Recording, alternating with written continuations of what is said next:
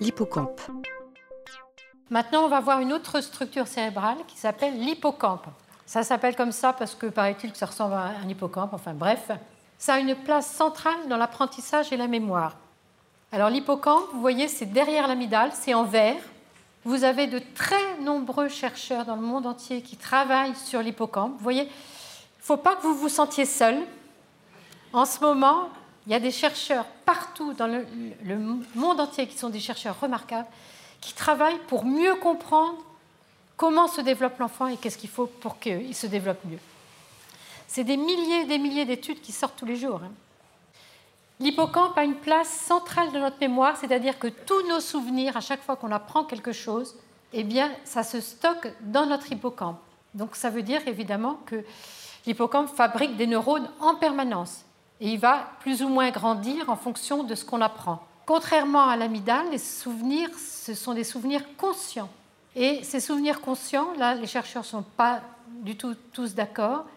Elle est vraiment active entre 3 et 5 ans. Et c'est pour ça qu'on commence à se souvenir de, notre enfance à partir de 3, 4 ou 5 ans. Bon, voilà. Vous savez que la mémoire et l'apprentissage sont extrêmement liés hein, et que l'hippocampe est donc au cœur de tout apprentissage. Hein. La mémoire, c'est vraiment la trace qui reste d'un apprentissage. Hein. Donc c'est totalement lié. Hein. Mémoire et apprentissage, c'est totalement lié. Et donc c'est dans l'hippocampe que ça se passe. Eh bien, qu'est-ce que nous disent les dernières recherches? Eh bien, que le stress, vous voyez, dès qu'on stresse l'enfant, dès qu'on lui fait peur, eh bien, on va fragiliser l'hippocampe. Et que donc on va affaiblir la mémoire et qu'on va perturber l'apprentissage. Ça, je pense que vous le savez, mais maintenant les recherches nous confirment ça. Hein. Et quand il y a du stress, qu'est-ce que euh, l'organisme produit? Il produit du cortisol.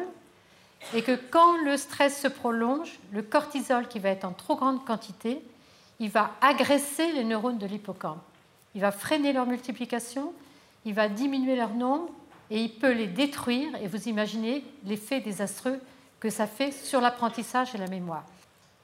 Donc ça, je pense que vous le savez, vous en avez tous fait l'expérience, hein, que quand on a peur, notre esprit est paralysé, on n'arrive pas à penser. On ne peut pas écouter, on ne peut pas apprendre. Et dans ce cas-là, quand on a peur, eh bien, l'enfant ne va mémoriser dans son amygdale que des émotions de peur, d'angoisse, mais il va rien enregistrer du tout, du tout dans son hippocampe. Je vous rappelle que le maternage, prendre soin, réconforter, sécuriser, soutenir, va favoriser le développement de l'hippocampe. C'est Michael Minet qui avait fait les premières études là-dessus.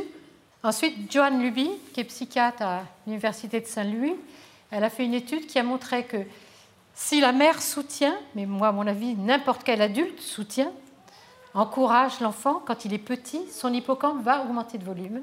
Elle a fait une étude sur 92 enfants et elle a montré que dès qu'on soutient l'enfant quand il est petit, eh bien, l'hippocampe entre 7 et 13 ans est tout à fait florissant, en pleine forme, et l'enfant mémorise bien, il apprend bien.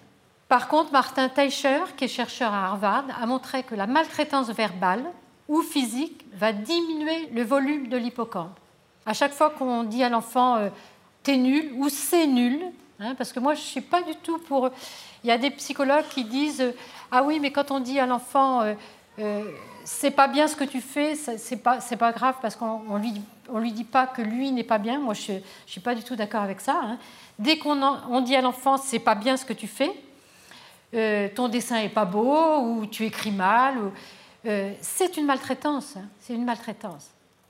Donc on sait maintenant que la maltraitance verbale diminue le volume de l'hippocampe.